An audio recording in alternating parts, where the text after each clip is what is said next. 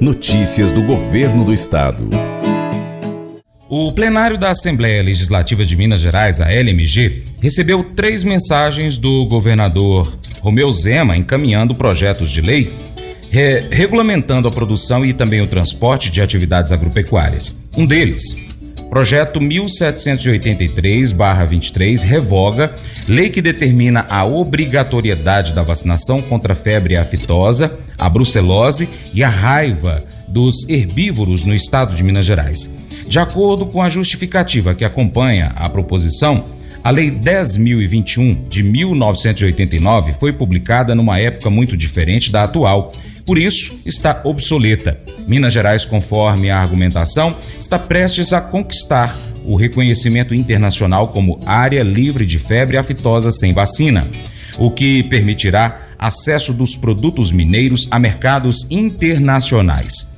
Em março deste ano, o Ministério da Agricultura e Pecuária publicou uma portaria proibindo o armazenamento, comercialização e uso de vacinas contra a febre aftosa no Distrito Federal e nos estados Espírito Santo, Goiás, Minas Gerais, Mato Grosso, Mato Grosso do Sul e Tocantins. Em Minas Gerais, no entanto, a legislação estadual mantém a obrigatoriedade. O projeto visa fazer a adequação da legislação. Para tanto, descreve medidas sobre a defesa sanitária animal e revoga ainda as leis que dispõem sobre a prática de medidas sanitárias para erradicação da doença animal e controle de qualidade dos produtos agropecuários. E também a lei que institui a política estadual de controle e erradicação da anemia infecciosa equina, AIE.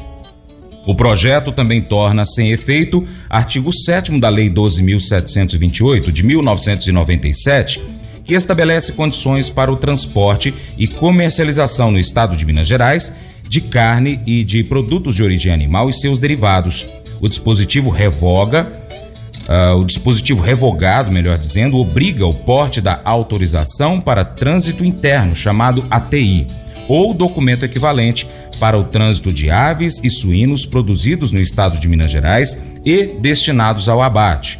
Outros dois projetos tratam sobre gripe aviária e os produtos de origem animal em Minas Gerais. Rafael Mendonça tem as informações da nossa redação. Projeto de lei 1784 de 2023, encaminhado pelo governador, dispõe sobre as medidas para a prevenção da introdução e controle de doenças aviárias no estado. O objetivo é evitar o alastramento do vírus da gripe aviária, que desde o ano passado traz preocupação para o setor produtivo. A doença tem taxa de mortalidade perto de 100% das aves e também pode ser transmitida a humanos. No Brasil já foram registrados 80 focos da gripe nos estados do Espírito Santo, Rio de Janeiro, Paraná, Santa Catarina, São Paulo e Rio Grande do Sul. Embora Minas Gerais não tenha sido registrado nenhum caso, o projeto traz medidas para tentar evitar a contaminação e regulamentar as notificações caso seja detectado algum foco. Dentre as medidas estão previstas ações de conscientização dos produtores e a criação do comitê extraordinário. Outra medida é a proibição do comércio ambulante de aves vivas e ovos férteis no estado. Já o projeto de lei 1782 de 2023 fala sobre a inspeção e a fiscalização de produtos de origem vegetal. O Estado, conforme justificativa do projeto, ainda não conta com uma norma que regule a atividade em Minas. Outro objetivo é permitir também que Minas possa celebrar convênios por intermédio do Instituto Mineiro de Agropecuária, o IMA, com o Ministério da Agricultura e Pecuária para a delegação dos serviços de de fiscalização ao órgão estadual e habilitar para realizar o julgamento das autuações aplicadas, recebendo em contrapartida recursos financeiros pelo exercício da atividade. Para tanto, o projeto institui o Serviço Estadual de Inspeção de Produtos de Origem Vegetal no estado de Minas Gerais. Também é finalidade da proposição, segundo o governador, ser um instrumento capaz de agregar valor à cadeia produtiva da cachaça, estimulando o processo de regularização dos produtores com garantia de qualidade do produto para consumidores e aumento da arrecadação do ICMS e de recursos federais para os cofres do Estado. Com as informações direto da redação,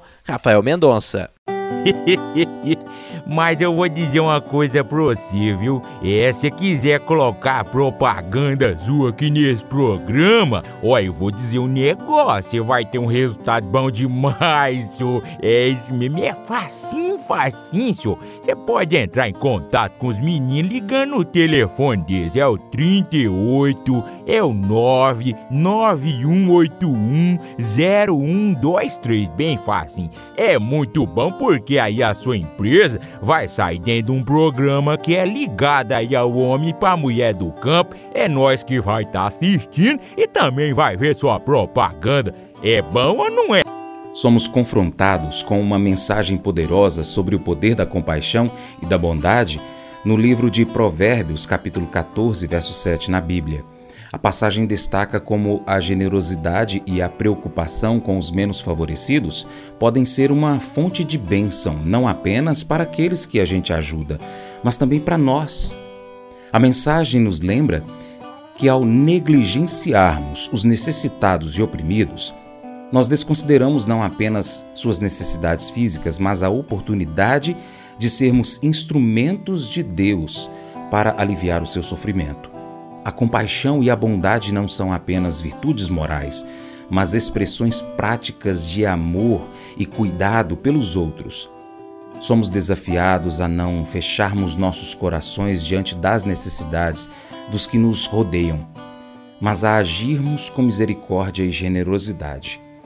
Essa atitude de preocupação genuína com o bem-estar dos menos favorecidos é uma manifestação do amor de Deus em nossas vidas. Além disso, quando nós somos generosos, receberemos generosidade em troca também. Podemos então refletir sobre como nós temos praticado a compaixão e a bondade nas nossas vidas. Nós estamos dispostos a ajudar os necessitados, a ser um canal de bênção para aqueles que sofrem. Esse devocional faz parte do plano de estudos Sabedoria em Provérbios 14, do aplicativo bíblia.com. Muito obrigado pela sua atenção. Deus te abençoe e até o próximo encontro. Tchau, tchau.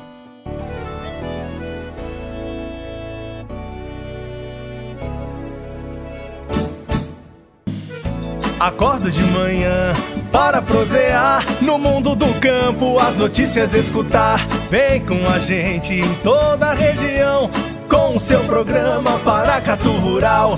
Tem notícias, informação e o mais importante, sua participação. Programa Paracatu Rural. Programa Paracatu Rural.